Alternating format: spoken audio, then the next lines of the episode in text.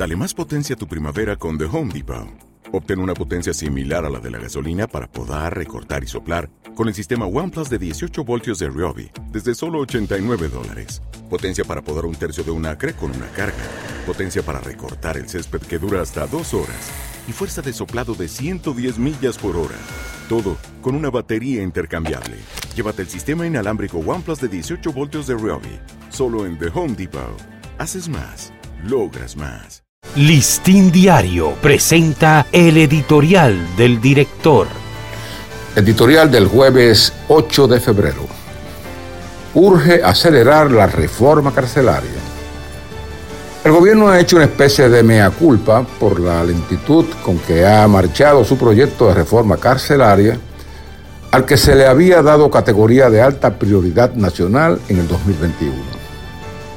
El presidente Luis Abinader admitió que en ese periodo no se han hecho los esfuerzos suficientes para alcanzar los objetivos esenciales de la reforma. Uno de ellos era el de entroncarla con una estrategia de seguridad ciudadana para reducir los niveles delictivos y la criminalidad y propulsar un cambio radical y profundo de la Policía Nacional. La reforma policial echó a andar de una manera más sostenida que la carcelaria, pero en vista de la complejidad que entraña transformar esa estructura y fortalecer la justicia penal, la estrategia ha quedado en una especie de limbo. Todo el país sabe cuáles han sido las consecuencias de este rezago. Ha aumentado el hacinamiento en las cárceles, se ha agudizado el estado de los presos preventivos, cuyos procesos judiciales se han prolongado injustamente en el tiempo, y las cárceles siguen siendo centros vectores de un esquema de asesinatos y estafas. Pese a que la reforma carcelaria ha sufrido este estancamiento, todavía hay tiempo para que el gobierno retome su estrategia y apure la apertura, aunque sea parcial, de la nueva penitenciaría Las Parras y acelere la puesta en funcionamiento de la que se construye en Pedro Corto, San Juan y otros recintos menores.